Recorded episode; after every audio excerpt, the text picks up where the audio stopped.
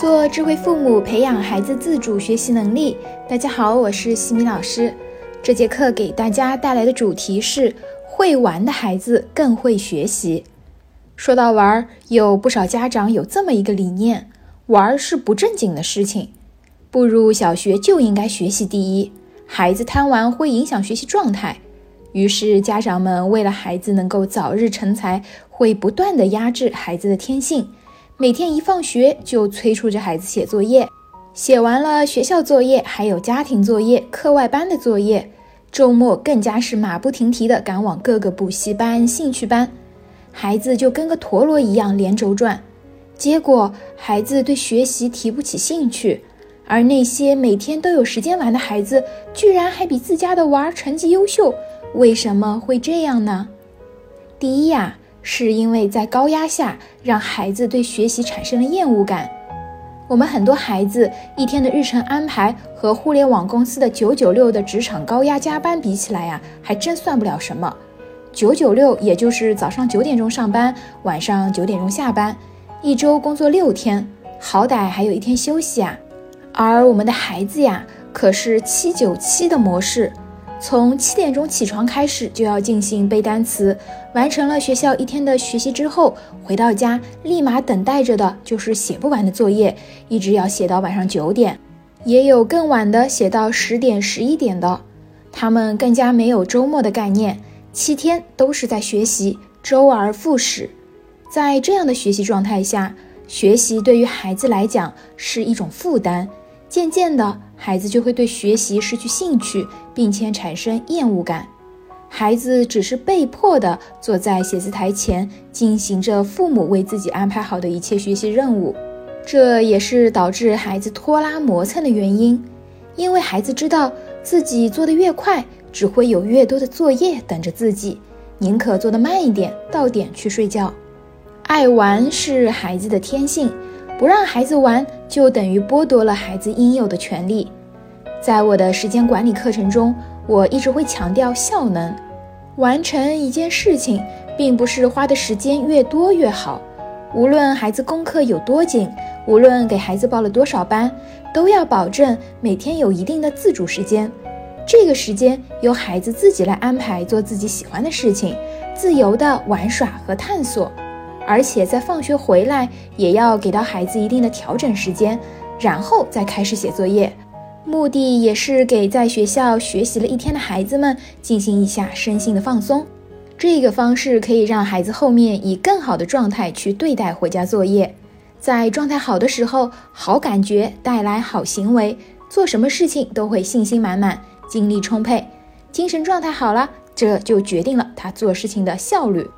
给孩子去除一些课外班和家庭作业，等孩子完成了学校作业之后，就给到孩子玩耍的时间，让孩子专心的去学，痛快的去玩耍。玩耍能放松孩子的身心，让孩子更好的进入学习状态。第二，孩子通过刷题和死记硬背的东西，在实际生活中并没有得到过实践的话，不仅理解起来特别的费劲。等应付了考试之后，也会迅速的忘掉。我们会看到很多题目会结合我们实际生活来考察对知识点的掌握程度，比如像数学的应用题里面，就经常会出现一些商品打折优惠、满减满赠类型的题目。如果平时你经常让孩子自己去商场购物的话，孩子理解题目的意思就会非常的快。结合实际，在玩中学。孩子的印象会更加的深刻，比如孩子学分数的时候，光记概念，分母不变，分子越大数值越大；分子不变，分母越大数值越小。这样的概念对孩子来讲是很抽象的，并不容易记住，还容易混淆。如果你和孩子玩分蛋糕的游戏，用提问的方式跟孩子说：“宝贝，我现在把蛋糕平均分成三份。”是拿一块吃到的多，还是拿两块吃到的多呢？然后再问孩子，同样这样一个蛋糕，平均切成两份和平均切成三份，哪一份的蛋糕大呀？甚至我们可以买一个蛋糕回来，让孩子自己亲手去切一切，或者在纸上去画一画，那么孩子就会有更加直观的体验，对分数的概念就会理解的更加深刻，也不容易混淆了。同时，平日里面抓住生活中孩子感兴趣的细节，多用启发式提问的方法，孩子的好奇心会驱使他越懂越多。知识是一种快乐，而好奇心则是知识的萌芽。多带孩子去玩一些科学小游戏，进行户外运动，体验大自然，都是帮助孩子去增长见识的机会。在玩的过程中，孩子会思考。会学习到解决各类问题的方法，促进智力发育，开阔思路，也会对孩子的人际交往能力有很好的锻炼。真正的学霸会在兴趣和学业之间找到平衡，玩物并不丧志。有的家长说，我的孩子一玩就忘记了时间，回到书本上就完全收不了心，这该怎么办呀？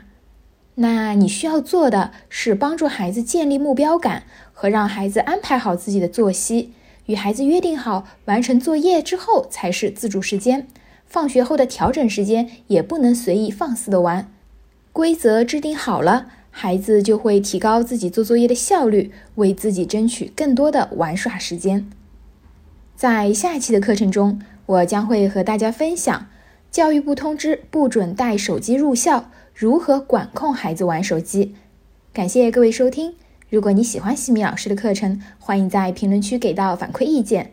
在节目的最后，西米老师要给大家送福利了。关注我们的公众号“西米课堂”，后台回复“绘本”就可以免费领取含量高清绘本故事读物。绘本故事每周都会持续更新，快来领取吧！感恩你的聆听，我们下次见。